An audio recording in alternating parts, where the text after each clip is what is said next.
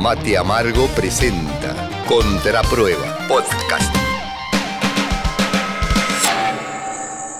Con 40 años recién cumplidos, nuestro sistema democrático atraviesa la más severa crisis política, económica y cultural impuesta por la hegemonía dominante del poder real.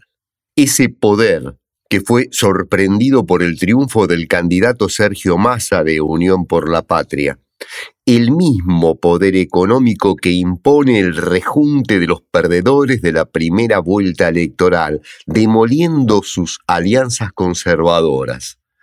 El patético rol de la Patricia Bullrich y el desequilibrio mental de Javier Milei a esta altura pasa a un segundo plano frente a la prueba material de la ocupación de su espacio político por parte de Macri y sus poderosos aliados.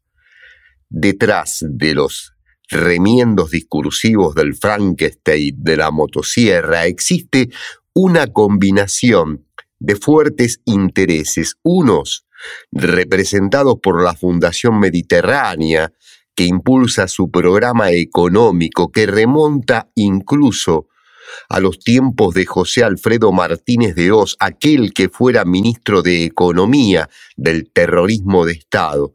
Objetivo, terciarizar la economía. Es la patria contratista, no nos olvidemos que Macri la representa. Otra pata de esta alianza es la Asociación Empresaria Argentina que apoya a Bullrich, la apoyaba y continúa con esa tesitura. Si bien hay diferencias entre los grupos y hay algunos que dudan, lo cierto es que ambas partes no quieren el triunfo peronista que encarna Massa y los aliados de Unión por la Patria.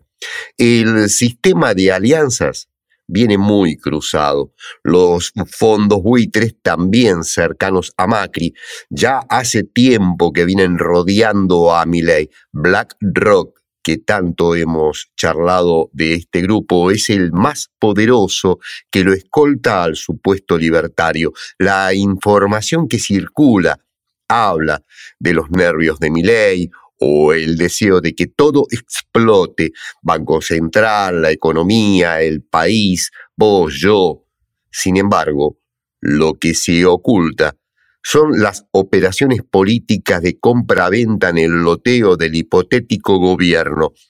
Se malinforma, por ejemplo, de 11 puntos acordados entre Macri y Milei. La cocina de los acuerdos es más compleja y dinámica va y viene de las mesas de las corporaciones en Estados Unidos a las asociaciones empresarias nacionales. Bueno, lo de nacionales lo dejamos ahí. Lo único cercano a lo probable es el pedido del manejo de la economía. Ahí BlackRock picando en punta la apropiación del control de IPF y los principales recursos del Estado. Pocas veces una campaña electoral transparentó tanto las intenciones de los oponentes.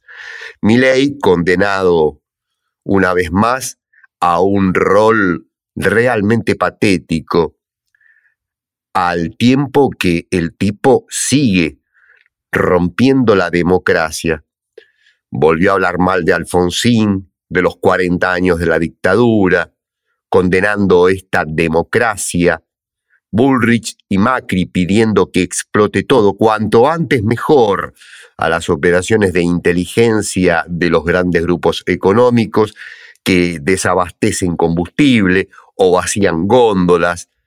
Se seguirán agregando otros golpes de efecto rumbo a los comicios del 19 de noviembre. Habrá que estar muy atentos.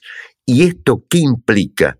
Implica advertir la jugada antes que se inicie implica recuperar la iniciativa para salir al corte de esa jugada, implica poder explicar lo que aparentemente está secuestrado en la información desde los espacios de la prensa dominante.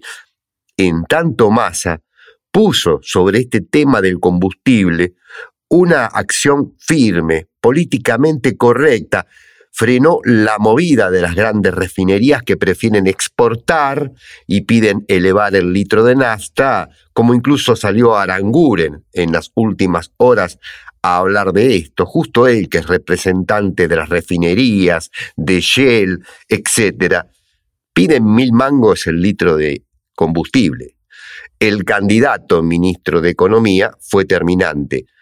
Dijo Massa, cuando prefieren exportar antes que abastecer a los argentinos, obviamente tenemos que responsabilidad mediante ponernos muy firmes.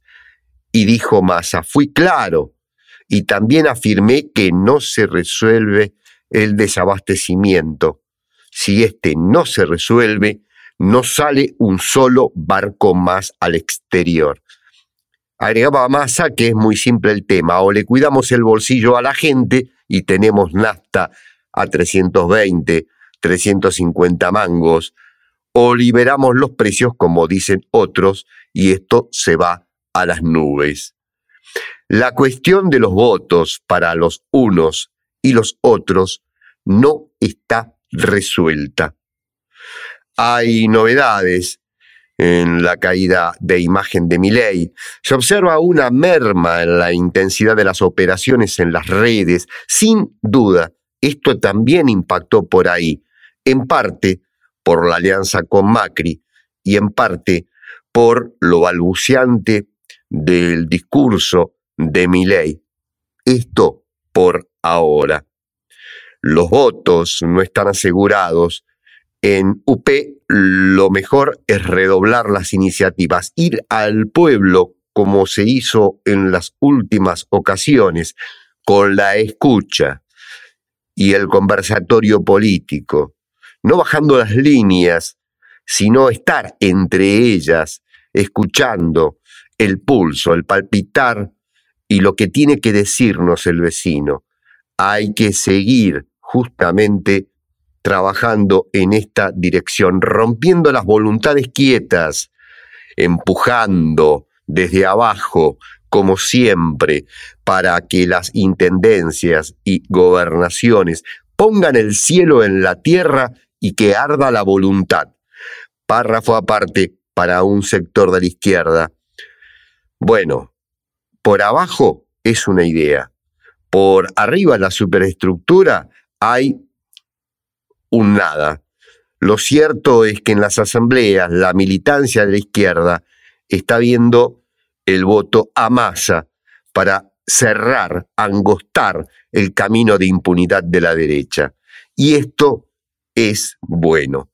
El destino entonces está abierto, abierto a las ideas democráticas o a la batalla por dar estas ideas democráticas, por un Estado capaz de profundizar la democracia y desbarrancar la invasión de los grupos económicos dominantes.